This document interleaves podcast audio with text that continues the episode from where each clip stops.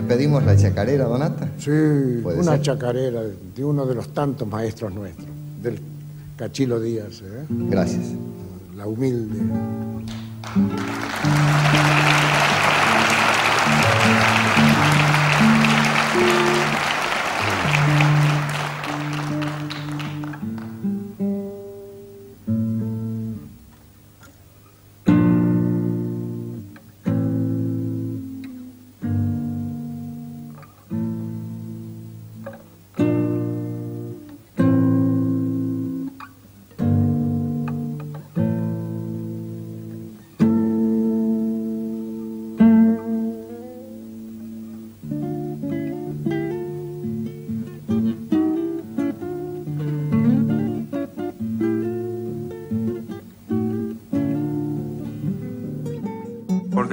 Empezó la historia. Acá es donde un conjunto de ciudadanos se animaron a soñar. Y hoy estamos todos movilizados con los gobernadores, que estuvimos ahí dentro asumiendo compromisos de futuro y tratando de pensar y sentir lo que sentirían ellos en ese momento. Claramente deberían tener angustia de tomar la decisión, querido rey, de separarse de España.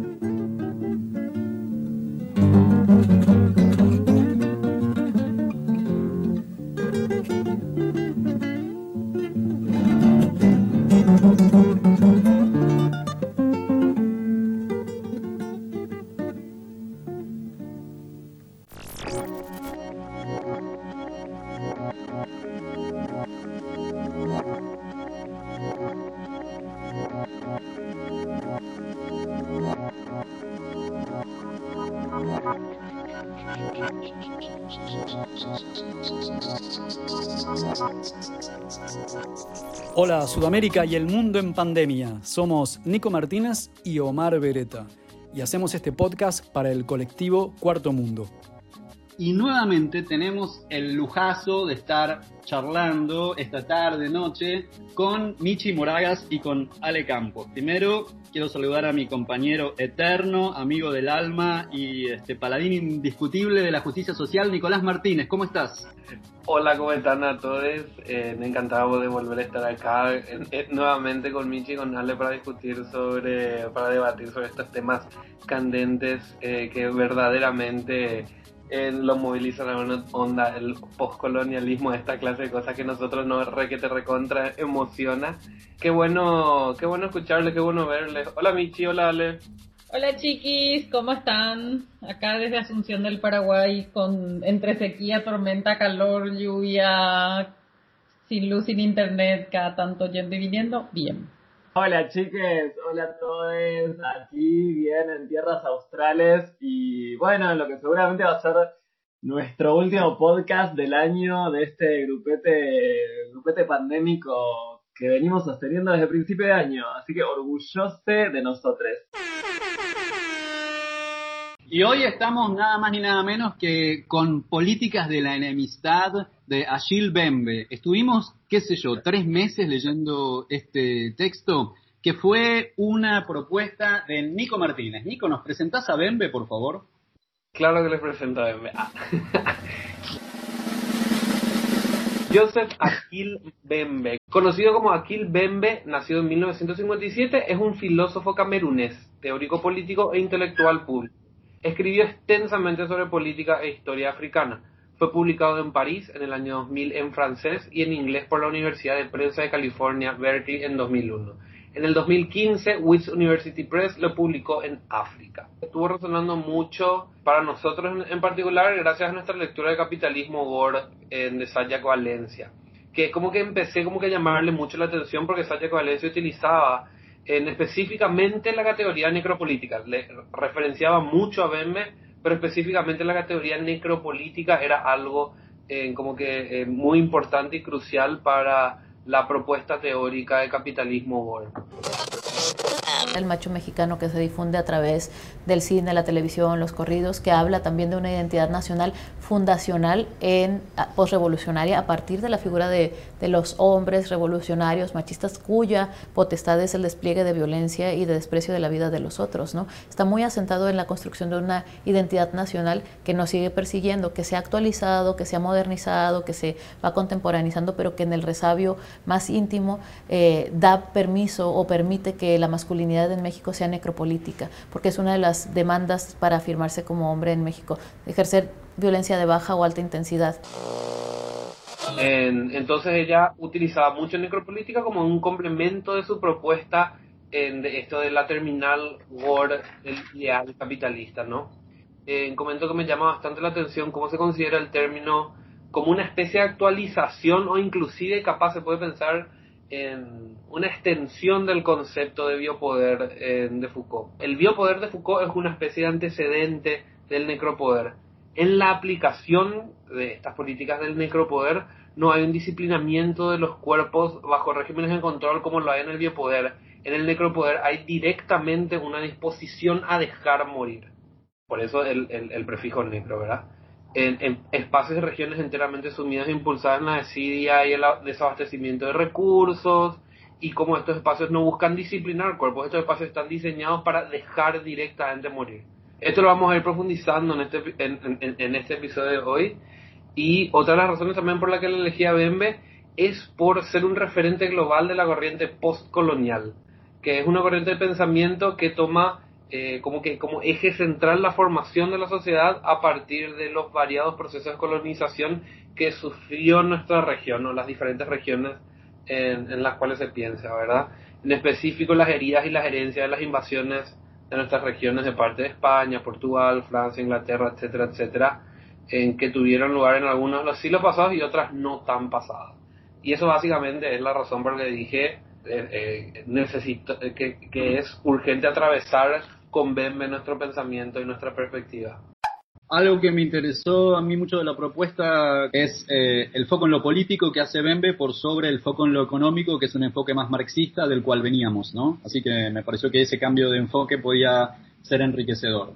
A mí, y quiero recordar, como había dicho, me acuerdo en el primer, la primera vez que hablamos de, cuando empezamos esta, esta mi relación más larga de cuarentena, a mí una de las cosas que me gusta de, de este grupo es que, que, a mí particularmente me saca siempre de mi zona de confort, digamos. O sea, como que hablo y leo cosas que probablemente yo sola no hubiera llegado a esos textos y no hubiera llegado además a los análisis que llego con, con ustedes y a mí eso me parece de lo más lindo de mi año pandémico. Y me parece que Bembe lo que, lo que hace es nos plantea un poco la creación de la enemistad como un proceso armado con una intención, digamos no es el azar de la vida, no tiene que ver con que estemos en lugares diferentes, sino que es una creación que tiene un fin. Y a mí eso me parece que es como muy interesante para pensar un montón de cosas. Y bueno, al final también un poco lo que él plantea como, como contrapartida también me parece como muy lindo y muy esperanzador. Si bien hemos tenido emocionalmente momentos en que, o sea, como que Bembe nos va llevando para abajo, para abajo, para abajo, para abajo, y era así como esto no va a repuntar, no está repuntando, al final como que, como que creo que hace planteamientos que son como muy, muy, muy interesantes y muy positivos sobre todo. Yo nada más agregar que a mí me pareció una muy buena continuación de, de, los textos que veníamos leyendo, ¿no? Nico hablaba de capitalismo gore y el concepto de necropolítica, y también eh, cuando analizamos y leímos a Soli Rolnik, nos encontramos mucho con el concepto de lo colonial. Que es la condición colonial eh, capitalista esclavocrata, antropofalo ego-logocêntrica, porque el Brasil es el único país de todo el continente latinoamericano, no sé si el único que jamás ha reconocido la violencia de la colonización, jamás ha reconocido la violencia de la esclavitud y de las distintas dictaduras, jamás nada, el trauma jamás ha sido elaborado y está presente funcionando como principio en la subjetividad. Si bien incluso Soli habla de apuntes para descolonizar el inconsciente y llama al inconsciente inconsciente colonial, me pareció muy interesante de pronto encontrarme con un texto que tenía muchas continuidades con, con lo que veníamos viendo. Este libro da para mucho da para mucho debate y como siempre nosotros no vamos a hacer un podcast sobre la obra de Bembe, sino que creemos que lo que nosotros podemos hacer es una lectura sudamericana de algunos de los conceptos, ¿no? Una lectura sudaca de algunos de los conceptos y ver, como siempre, dónde nos vamos entrelazando por la periferia y viendo qué es lo que todos los que estamos en la periferia tenemos en común y podemos aprender uno del otro. En esta lectura sudaca de este texto elegimos algunas cuestiones y vamos a empezar por una parte del libro que se llama Mitológicas, donde él trata algunas de las cuestiones fundamentales de la época. Acaba de introducir que la paz civil en Occidente depende de la violencia a lo lejos. Y también el concepto de que la codicia, el amor por el lujo y otras pasiones ya no son condenados. Dependen de un régimen de desigualdad a escala planetaria.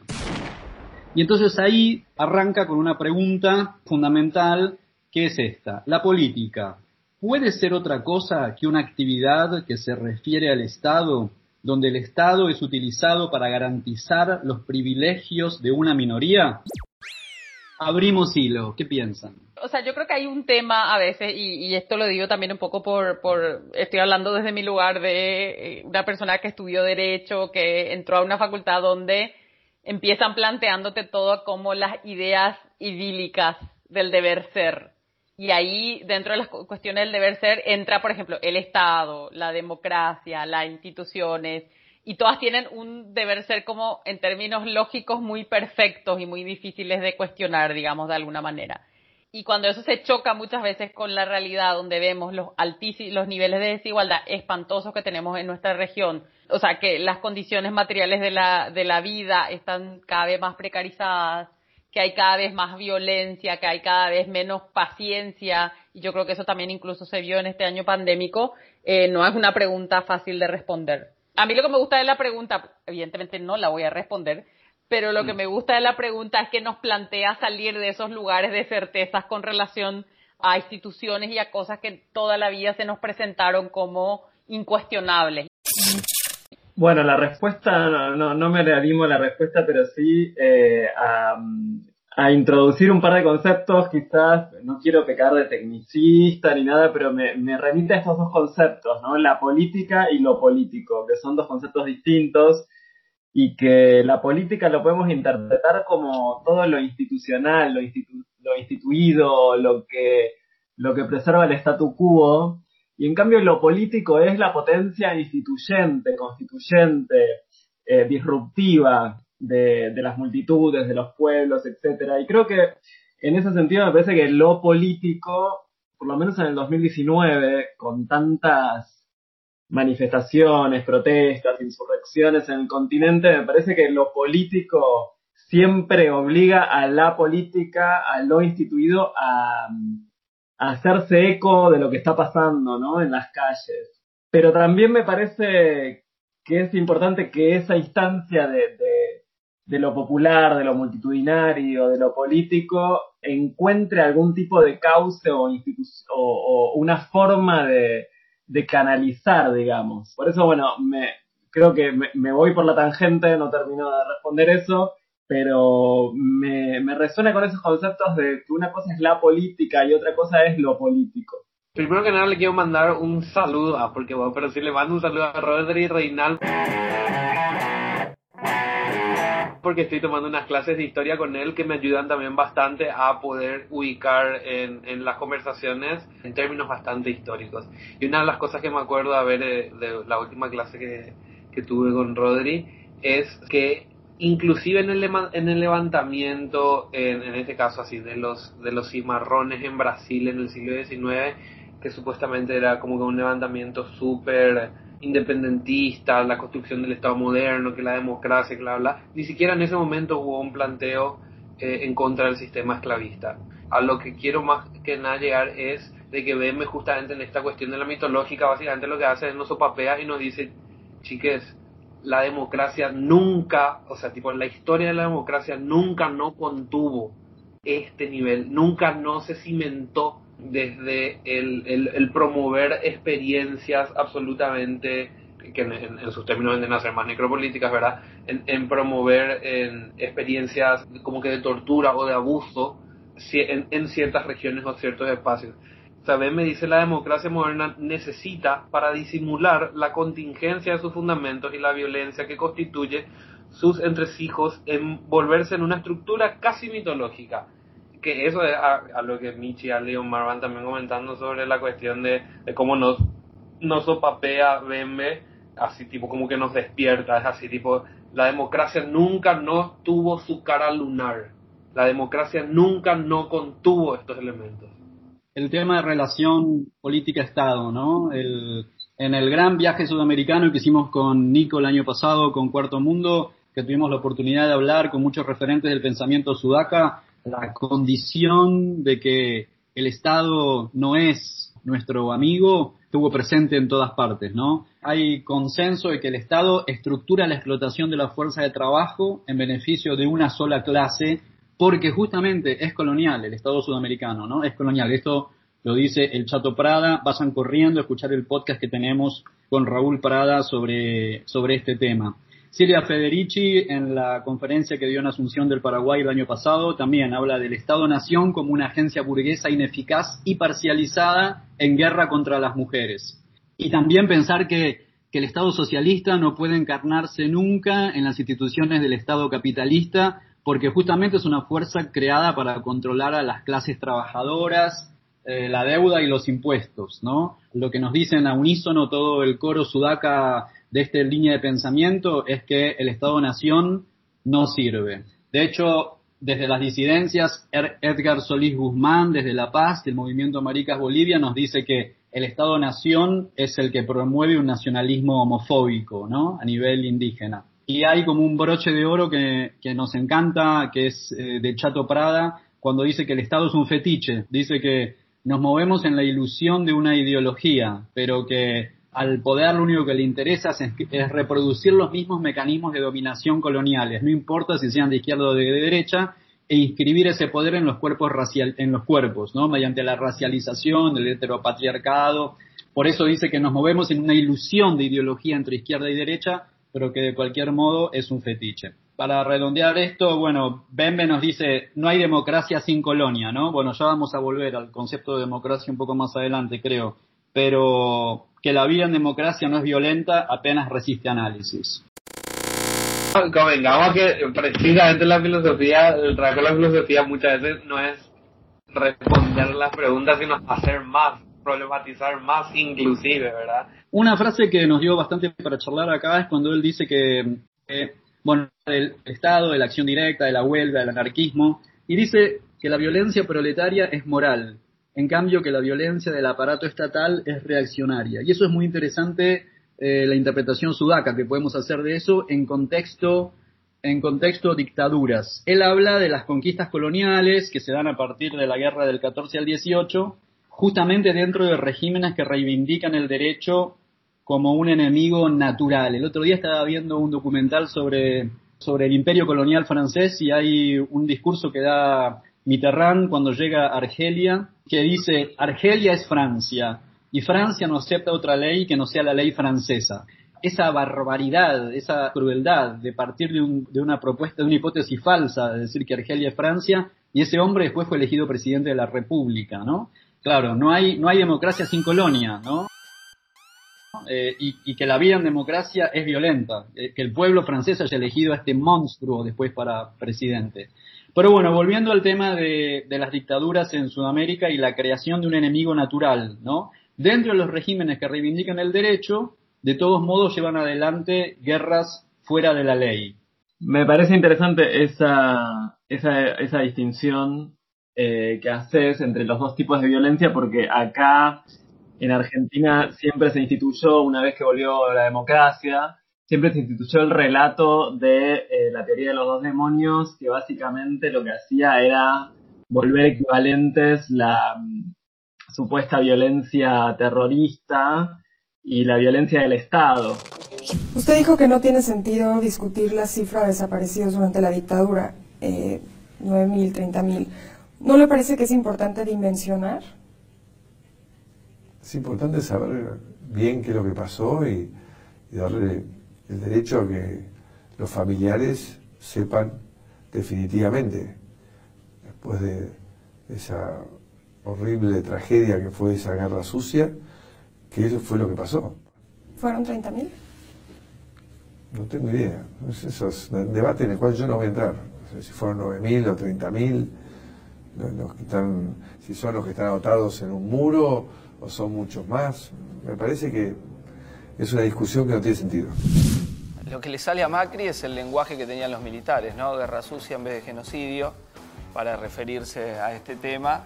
Y bueno, y sabemos cómo la familia Macri se benefició justamente. Y eso aún hoy creo que es muy... Bueno, fue un relato que se consolidó mucho y aún hoy eso impide calificar a lo que fue la dictadura argentina como un genocidio, porque básicamente una, una diferencia fundamental entre estos dos tipos de violencia es que una era ejercida desde el Estado y todo genocidio es una violencia sistemática ejercida desde el Estado. Y para esconder eso, buena parte del relato con el cual se dio la transición a la democracia, y eso que estamos hablando del país latinoamericano que quizás mejor transición a la democracia haya hecho, gran parte del ocultamiento de esa violencia fue equivalenciarla como si todo el tejido social hubiese estado atrapado entre dos demonios que eran equivalentes. Entonces me parece que esa distinción entre esas dos violencias nos permite un poco pensar eh, y poner en mejor lugar como nuestra, nuestra historia. Sí, es muy importante porque entender que la acción directa, la huelga, los movimientos anarquistas, las distintas maneras de desobediencia civil son recursos que tiene la población y que en las categorías de Bembe eso es una actividad moral. En cambio, que el Estado se clandestinice, eso es inaceptable. Un segundo punto que nos gustaría abordar dentro de todo el proceso que hicimos en la lectura del libro de Política de la Enemistad es este concepto que es tan fundamental en Aquiles Bembe, que es necropolítica. Necropolítica, es así, es bastante llamativo. Algunos dirán pirotécnico, pero definitivamente tiene, tiene una, una solidez argumental que nos habilita a utilizarlo como herramienta para poder pensar en las diferentes formas en las que los estados, las instituciones fueron avanzando sobre nuestra historia. A ver, necropolítica es el despliegue de poder soberano para disponer sobre la muerte de ciertas poblaciones como un derecho legítimo de Estado. Es el poder en el que la política es una forma de guerra. Estas son algunas de las anotaciones que tengo al respecto, me parece que se puede ampliar bastante, pero básicamente la necropolítica es una orientación del Estado en la que el poder soberano no trata de disciplinar ni normalizar, sino que directamente permite morir o deja vivir. O sea, hay ciertos espacios que están como que confinados a una como que guerra constante, donde se, entre comillas, depositan los cuerpos o, las poblaciones marginadas sobre las cuales se comete flagrante abuso, explotación y que no hay una capacidad del todo de, contingencia política por la cual poder escapar o responder a eso. Sí, esto que decía Nico también cuando introducías el, el concepto también de necropolítica vinculado a un concepto de Foucault que es el de biopoder, ¿no? Que, mm, bueno, es de Foucault la, la inversión de esta frase cuando Foucault dice la política es la continuación de la guerra por otros medios. La política es la continuación de la guerra por otros medios, que en realidad es una frase que él invierte porque la frase original es la guerra es la continuación de la política por otros medios.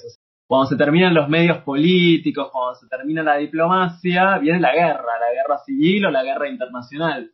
Esa es una frase de un teórico de la guerra, de Clausewitz, que Foucault agarra y dice, bueno, pero también es al revés. La política en realidad es continuación de la guerra por otros medios, o sea, la política es gestión de la guerra. La política es una gestión de la guerra y ahí entra un poco, creo, lo que lo que venimos hablando de la creación de un enemigo interno, ¿no? La política como continuamente creando un enemigo interno, que es lo que justifica siempre el estado de excepción crear un estado de excepción que mm, suspende las garantías constitucionales. Siempre lo que, lo que justifica ese estado de excepción tiene que ver con crear un enemigo interno que es una amenaza a la civilización, etc. Digo, para pensar ese, ese link que hacías vos, Nico, al principio, entre necropolítica y biopoder. Sí, la, la pregunta que se hace Bembe, ¿no? O sea, si la política entonces, de la que parece que no podemos librarnos, es una forma de guerra, y habla de estas superposiciones del terror y del contraterror y esta suspensión de derechos como condición de supervivencia de la que habla Ale, es como si pasáramos de, eh, no pudiéramos salir de un binomio justicia-venganza, ¿no? Y la pregunta entonces que se hace Bembe al principio del texto y luego va apareciendo, como orbitando, eh, cada tanto vuelve a aparecer en cada uno de los capítulos, es cómo hacer para vivir juntos y cómo hacer para vivir juntos con gente que es muy distinta a vos. Él por ahí dice que volverse hombre implica estar expuesto al otro, ¿no? Y como poder experimentar nuevas experiencias de estar, de estar juntos. Y esto es muy interesante porque esto está directamente relacionado con teoría queer, que es cómo hacer, cómo hacer para poder vivir la disidencia sin que nos maten y sin matar a los demás. Leonor Silvestri por ahí dice que se hace una pregunta muy similar, que es que dice, o una respuesta a esto, que dice que cómo vivir juntos es una ecología, que no va a ser sin conflictos, pero que es, que es una ecología. Y ella dice además la gente más alienada es la que quiere ser parte de la fórmula de asimilación, que realmente parte de la salida de la alienación es expresar tu diferencia y tratar de que haya una forma de, convivir. Y ahí viene esta fórmula un poco misteriosa, un poco Foucaultiana, que es que devenir es la revuelta. Poder expresar mi identidad e incluso poder expresar mi no identidad es quizás el rol que las disidencias tenemos dentro de este gran espectro de lucha al que se refiere Bembe. Hay una cosa que a mí, o sea, creo que la pandemia fue, sobre todo al inicio de la pandemia, donde sabe, cuando yo creo que seguimos sin saber todo, pero cuando sabíamos bastante menos de, de esto, creo que se hablaba mucho de la necropolítica, por ejemplo, para pensar las políticas de los estados que implicaban de alguna manera decidir quién vivía y quién moría. Y eso tuvo que ver con un montón de cuestiones que siempre otra vez termina estando vinculado a las desigualdades. Por ejemplo, cuando nos encerraron a todos donde no podíamos salir y donde para mucha gente, sobre todo la más precarizada, quedarse en casa no era una opción y los estados frente a eso no necesariamente estaban tomando las medidas necesarias, en el fondo estaban tomando decisiones necropolíticas en el sentido de quién vive y quién muere porque o te, o, te exponías al virus, que además en esos momentos teníamos mucha menos información, y te morías o te exponías a morir de hambre, básicamente. Ahí había como un, de alguna manera, algo que, que ya no tenía que ver solamente con eh, reprimir, imponer determinadas políticas, etcétera, sino eran, estaba, me parece, como demasiado directamente vinculado a la cuestión de quién vive y quién muere y con qué criterios se elige tomar determinadas acciones en ese sentido. Entonces creo que la pandemia lo que nos colocó es en un lugar de como de mayor conciencia. No digo que, que, sea diferente necesariamente, obviamente hay cosas que son, fueron diferentes por la pandemia,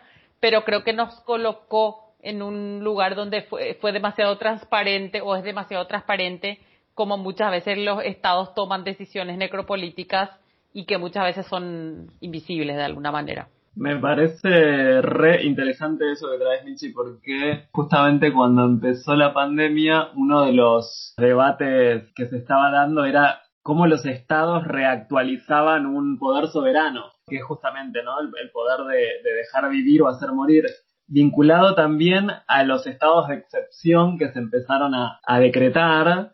¿Qué marca el momento de crisis? Y medio que es el soberano el que dice, bueno, comenzó una crisis y esto amerita medidas de excepción y que muchas medidas de excepción vinculadas también a los cierres de frontera, que es un poder bien, bien soberano, el cierre de frontera. Nada, me parece muy interesante esto de, de vincular cómo se, si bien creo que Membe escribe esto antes de la pandemia, quizás muchas de las cosas que, que dice se ven incluso más claramente a partir de, de la pandemia.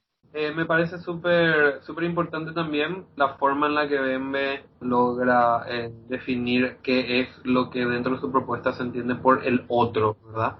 Porque él se refiere a el otro como aquel que cada vez debe probar a otro que es un ser humano y que merece ser tomado por su semejante. Y entonces él como que hace toda una construcción en torno a la forma en la que, en la que diseña la subjetividad propia de, de, UNE, ¿verdad? Eh, el vivir a la espera de un repudio. Y me parece súper importante esto porque de repente así tipo puede ser un dato clave a la hora de entender la necropolítica, dónde se aplica y dónde no. Porque para que no hayan confusiones en el sentido de que de repente inclusive vi hablar a gente de derecha sobre la necropolítica porque no les dejan eh, hacer turismo interno, esa cuestión, o sea, tipo que le quieren dejar morir y es así tipo, espera, espera, espera, vamos a recalcular.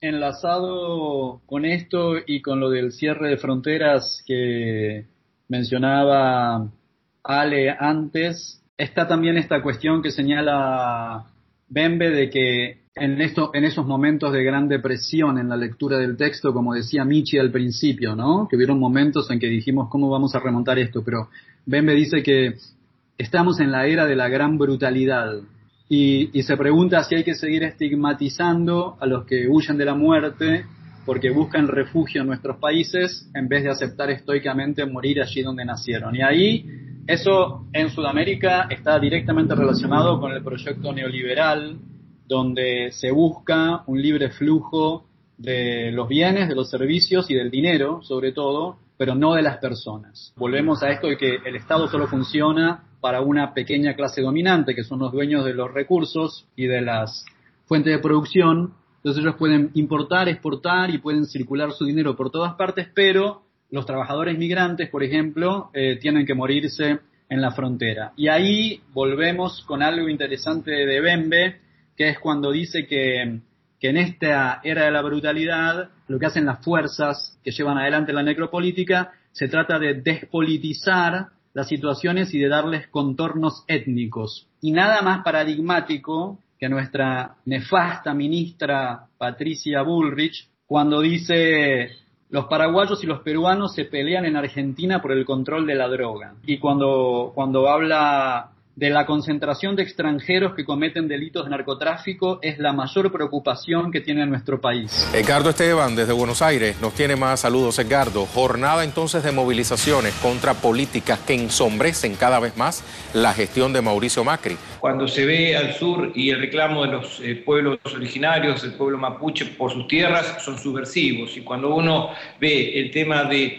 los eh, hermanos latinoamericanos, particularmente en este caso los hermanos de Bolivia, de Paraguay y de Perú, eh, son narcotraficantes, son delincuentes, y dicho por la propia ministra de Seguridad, Patricia Burrich, dando una explicación de algo que no es cierto, porque uno recién hablaba del 33% de la delincuencia que son de origen extranjero, y no es cierto. De 2.500.000 ciudadanos que habitan la Argentina, tan solo 1.400 ciudadanos han tenido problemas de delincuencia, de narcotráfico, que son eh, oriundos de otras naciones. En términos de estadística eh, dura y pura, sin ninguna connotación ideológica, el 0,07 de los migrantes fueron condenados por temas de narcotráfico. El sociólogo argentino Gabriel Kessler, le mandamos saludos, dice que el 33.7% de los argentinos expresaron que la seguridad y el crimen es, la mayor de sus, es una de las mayores de sus preocupaciones. Cuando somos el seguro de Sudamérica y el séptimo del hemisferio occidental. Entonces es como, bueno, esto ya lo había dicho Rolnik, se instala una idea delirante, pero se la tira, los medios la repiten, la pelotean, toman noticias falsas, y entonces esto filtra a una sociedad cada vez más idiotizada y estupidizada por el consumo y por la deuda, y entonces son victoriosos, digamos, en poder instalar esos temas que son solamente útiles a sus fines económicos. Y ahí terminamos con lo que ya nos viene diciendo hace mucho Rita Segato, que es la disolución de los lazos sociales. Cuando hablaba al principio de que me, gustaba la continuidad que se había armado con Soli Rolnik y con, con Sayak Valencia, era un poco vinculado a esto, ¿no? a cómo permanentemente nos crean fantasmas eh, y el otro sea fantasma. Y no solo en una cuestión política de crear el enemigo interno, sino que la propia dinámica neoliberal que todo el tiempo nos está haciendo competir, también nos crea al otro como fantasma. ¿no? También nos crea al otro permanentemente como competidor. Ese final de Member donde analiza el neoliberalismo eh, me parece súper interesante. Cuando él habla de que el neoliberalismo es la fase en la que la pulsión de usar al otro como instrumento, o sea, siempre, siempre desde la modernidad, desde el capitalismo, se usa al otro como instrumento, ya sea que se use al otro racializado como un objeto, porque se lo vuelve un objeto al otro. Sin embargo, como toda la fase humanista de la modernidad intentó atenuar ese efecto de volver al otro como un instrumento, y dice, el neoliberalismo es la fase histórica en la que todos los intentos de atenuar esa pulsión de volver al otro un objeto, esos diques se levantan. Por supuesto que un tema central que atraviesa todo el trabajo es el racismo, que es un tema muy espinoso para abordar, eh, pero que, no deja de tener su lectura americana y sudaca, ¿no? Cuando Bembe dice que el racismo es el motor del principio necropolítico, en la medida que este es el nombre de la destrucción organizada.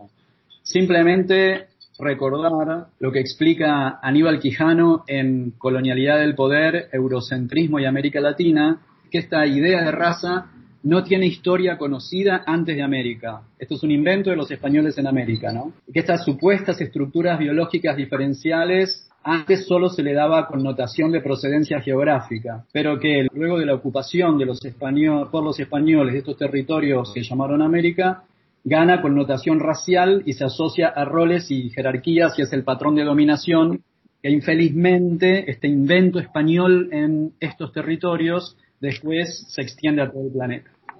Para entrar brevemente a un tercer punto que nosotros queríamos tocar, este tercer punto es la sociedad de la enemistad, que es lo que da nombre también al título, y es como articula Bembe en torno a el movimiento implica la puesta en marcha de una pulsión.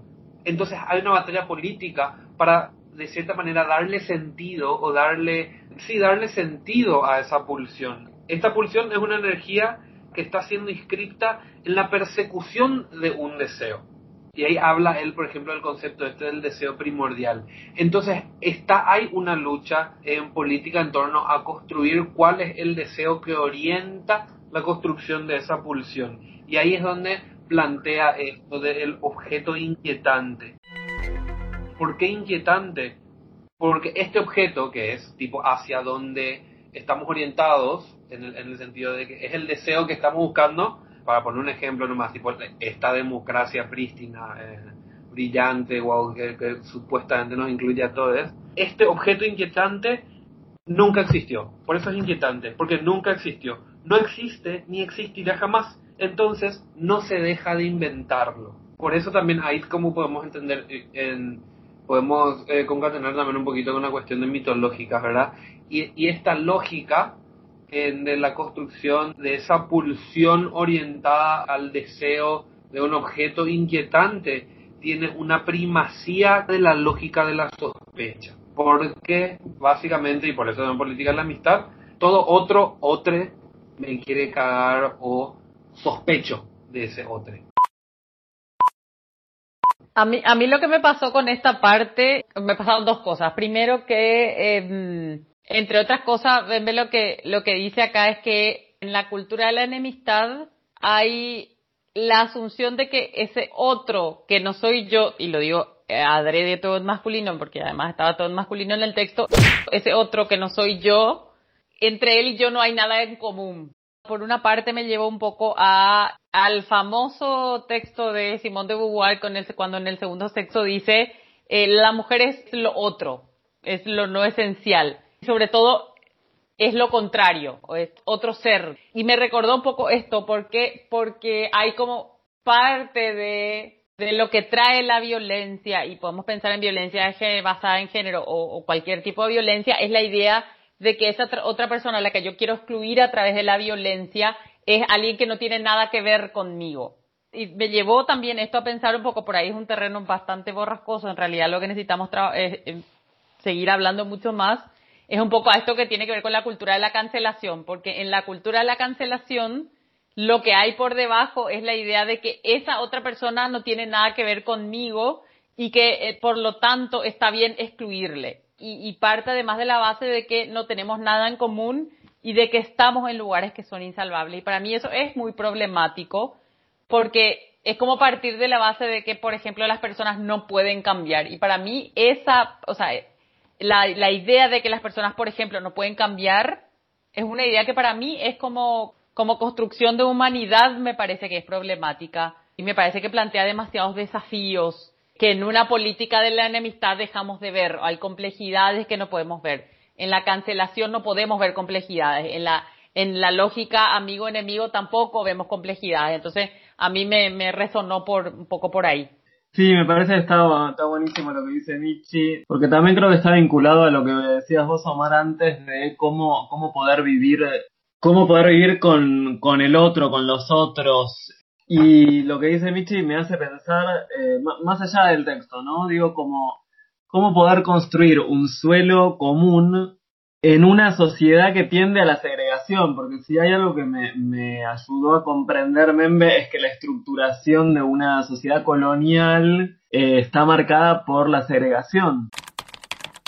Entonces, ¿cómo poder construir lo común en, en, una sociedad que tiende a la polarización y la segregación? Y esto que dice Michi, que la cancelación, ¿no? Que estamos viendo como cada vez más, también la cancelación medio vinculada también, no sé por qué lo, lo vincula un poco al punitivismo, ¿no? No creo que haya algo de goce en ese punitivismo como si el castigo fuera eh, efectivo, ¿no? Creo que en lo que dice Michi también hay algo de que, que, que, se discute mucho, ¿no? En la idea de, bueno, realmente el castigo es algo eficaz y me parece que hay algo en la cancelación y en el punitivismo y me parece que nos atraviesa a todos, digo, porque es una energía, ¿no? Se empieza a cancelar a alguien, ¿qué nos pasa? Y si nos subimos esa ola o no. Pero creo que ahí se juega un cierto goce. Y me acordaba de cuando Membe habla de el goce en la crueldad. Sí, Membe vaticina o declara, ¿no? Que es, esta época es la época de la separación, que el, los estados permanentemente están haciendo un trabajo de separación y esto, bueno, ya lo vimos en el podcast anterior que hicimos con esta, con esta misma orquesta, cuando Nico nos trajo el trabajo de, de Apaduray, ¿no? Y el fantasma de la pureza, esa supuesta pureza inalcanzable, porque como dice Bembe, yo estoy hecho de fronteras, estoy hecho de, de lesotres. Yo quiero llevar a dos ejemplos paradigmáticos en su brutalidad, que es cuando Macri en el Foro Económico de Davos en 2018 dice... Yo creo que es una asociación, en cierto modo, natural, porque en Sudamérica um, todos somos descendientes de europeos. Todos en Sudamérica somos descendientes de europeos. Con una frescura, y yo creo que es interesante porque se ha tratado de vender esta imagen de él como que, bueno, que fue mal alumno, que compró el título, que no sabe hablar inglés, que no sabe leer, que es medio bobo. Pero lo dice el presidente de la República y lo dice el presidente de una república en estos territorios que llamamos Sudamérica, ¿no? Su mujer, Juliana Aguada, es hija de Abraham Aguada que emigró del Líbano. O sea, no hay posibilidad de no, eh, de no entender que esto es un proyecto mortífero de aniquilación de los pueblos originarios, en medio de un gobierno que ha reprimido con una violencia inusitada en, en, esta invención o creación de un enemigo interno mapuche, ¿no? sobre el comando montonero mapuche iraní, sí, son tácticas antiguas a la vista de cuando todavía no había nacido Mirta y perdón que no resista, pero es que dista tanto la profesión honesta de tu parlotear nefasto. Y después, en ocasión nada más ni nada menos que de nuestro bicentenario, que podríamos discutir si bicentenario de qué porque en realidad seguimos hablando la misma lengua y seguimos teniendo la misma religión del poder colonial, así que no sé de qué independencia me hablan, pero bueno, cuando en el Bicentenario dice, somos todos hijos de europeos en América Latina principalmente. Eh, bueno, sí, hay un, hay un plan clarísimo de, de construcción de un fantasma de la pureza y de destrucción de los pueblos originarios.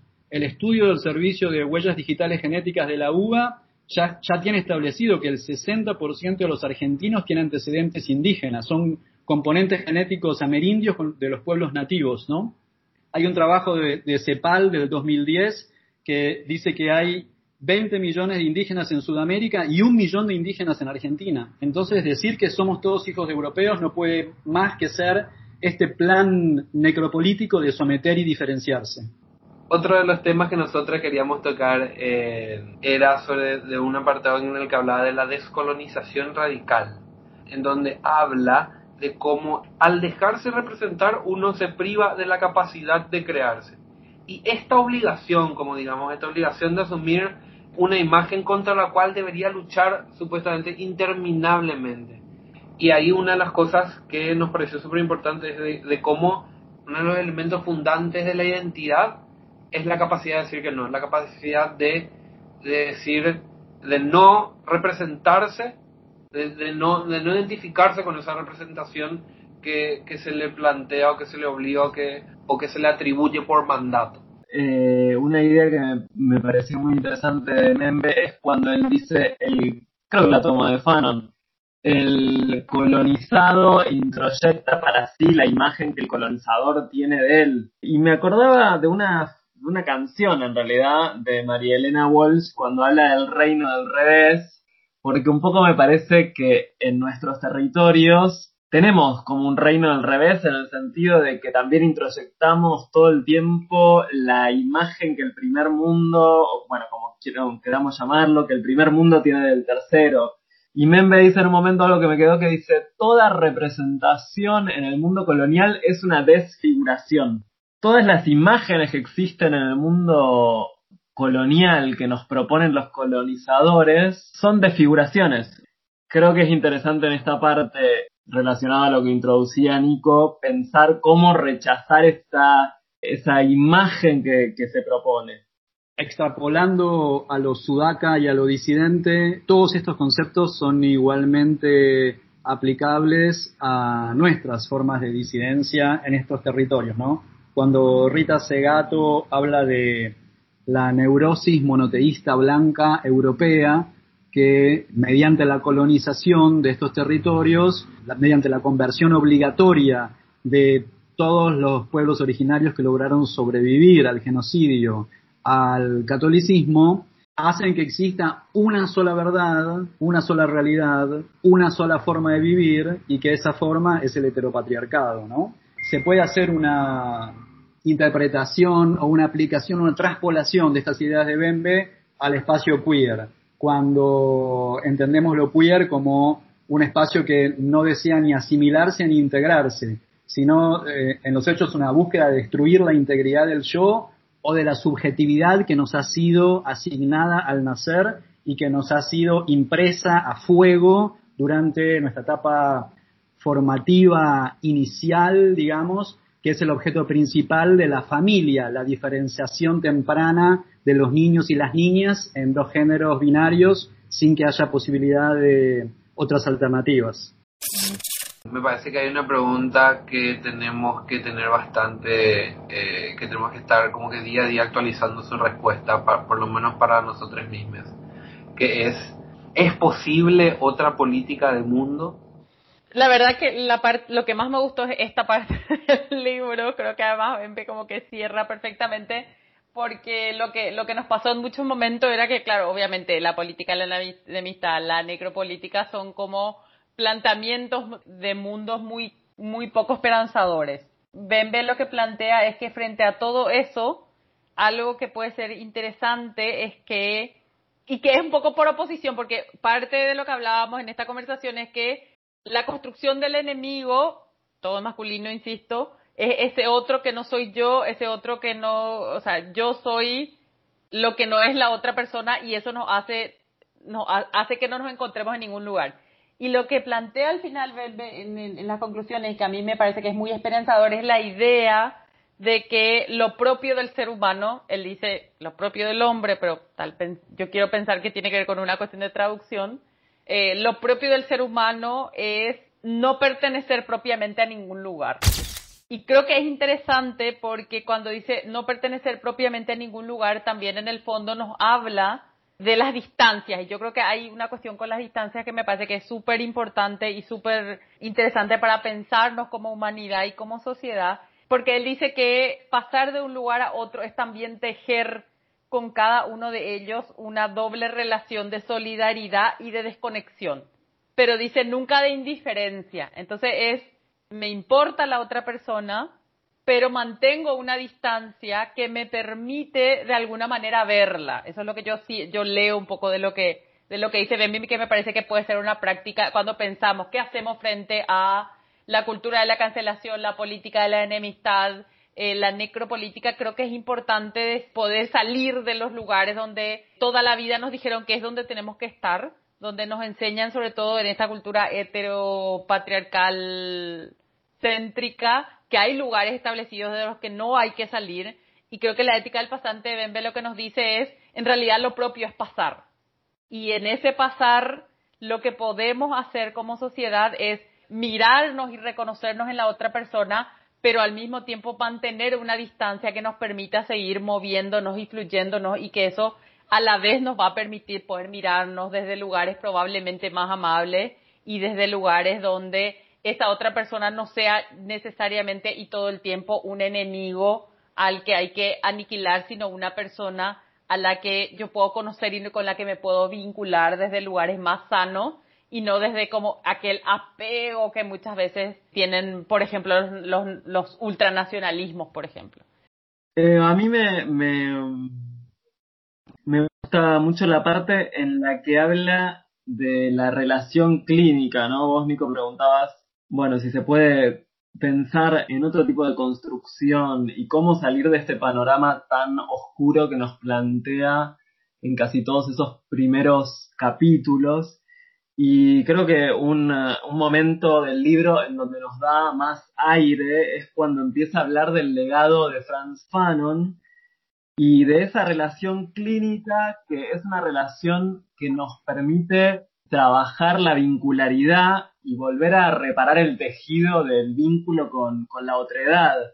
Y pensaba en eso, que también se vincula bastante con, con lo que veíamos, eh, con lo que estuvimos viendo de Soli Rolnik, que también trabaja el tema de la relación clínica, y cómo la frustración, el resentimiento que genera esta sociedad de la enemistad, el malestar que genera, también es una energía que puede ser transmutada pero que solamente puede ser transmutada si una relación clínica eh, no hace abstracción de el malestar como algo que es también social y político, que no es nada más individual, sino que es social y político. Sí, las referencias que hace a lo clínico, incluso algunos conceptos freudianos, es apasionante. También nos hizo vibrar en esta misma línea con lo cuando Rolnik en Esferas de la Insurrección dice que todo proceso de transformación política que no contemple la descolonización del inconsciente está abocado a la repetición de las formas de opresión. Esta, primero, esta ilusión de que el colonialismo terminó, que no terminó, vivimos en republiquetas oligárquicas, como lo señaló Raúl Prada, que son coloniales, y estamos obligados a reproducir un sistema colonial reitero, desde el lenguaje, desde la religión, desde la creación de las subjetividades. Y como respuesta a esta pregunta de si es posible otra política de mundo, bueno, Bembe nos da algunas claves en la parte que mencionaba Michi al inicio sobre la ética del pasante. Cuando se pregunta qué es la libertad si realmente no puede romper con ese accidente que es el hecho de haber nacido en alguna parte. ¿Cómo es posible que ese accidente rubrique de manera tan irrevocable quiénes somos? Que tiene que ver con el fantasma de la pureza y que tiene que ver con el trabajo permanente de la separación. El lugar donde yo nací, la cultura donde yo nací, la gastronomía, las tradiciones, él dice por ahí, son máscaras que ocultan mi verdadera identidad. Realmente estamos hechos de fronteras y solo es mediante la integración ¿qué diría yo? Orgías desprogramadoras, diría, nos invitaría Leonor Silvestri, en una suerte de manada, poli todo, sería una forma, otra forma política de, de mundo. Y ahí es interesante porque él cierra diciendo que Europa ya no es el centro del mundo y que ya no es la farmacia del mundo. Claro, esto lo dice Bembe como intelectual desde Camerún. Y en esta lectura sudaca creo que esto tiene como una muy fuerte vinculación con lo que acaba de decir hace poquitos días David Choquehuanca al asumir la vicepresidencia de Bolivia.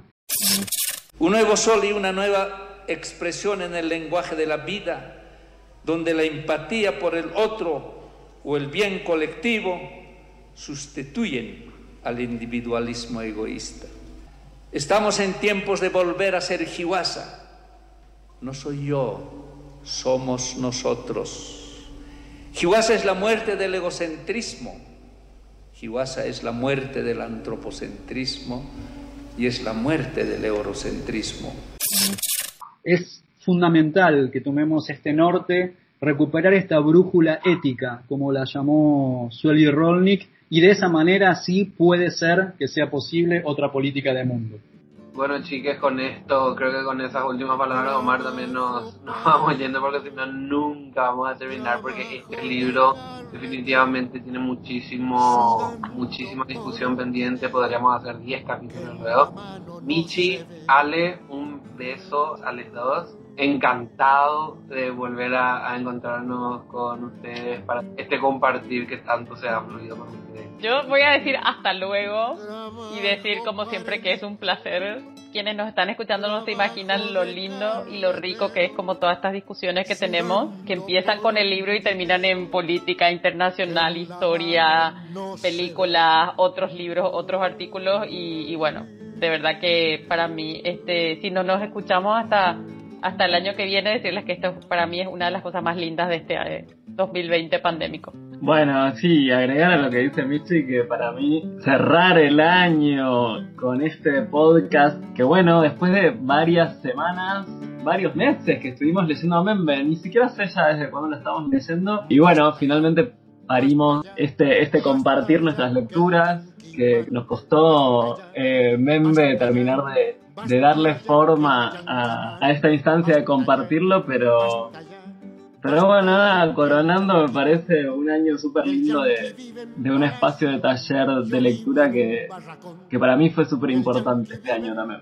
Sí, gracias Michi y Ale de parte de todo el Team Cuarto Mundo. Es una aventura maravillosa atravesar el mundo con ustedes en este cuarteto poliamoroso trascendental. Así que un abrazo sudaca enorme, enorme. ¿Qué pasa con mis hermanos de México y Panamá? ¿Qué pasa con mis hermanos de México y Panamá? Sus padres fueron esclavos, sus hijos no lo serán. Basta ya, basta ya. Vamos a terminar. Somos Nico Martínez y Omar Beretta, y este es un podcast del colectivo Cuarto Mundo. Seguinos en Facebook y Twitter, arroba puto el que lee 108. Y en Instagram, arroba censurado 108.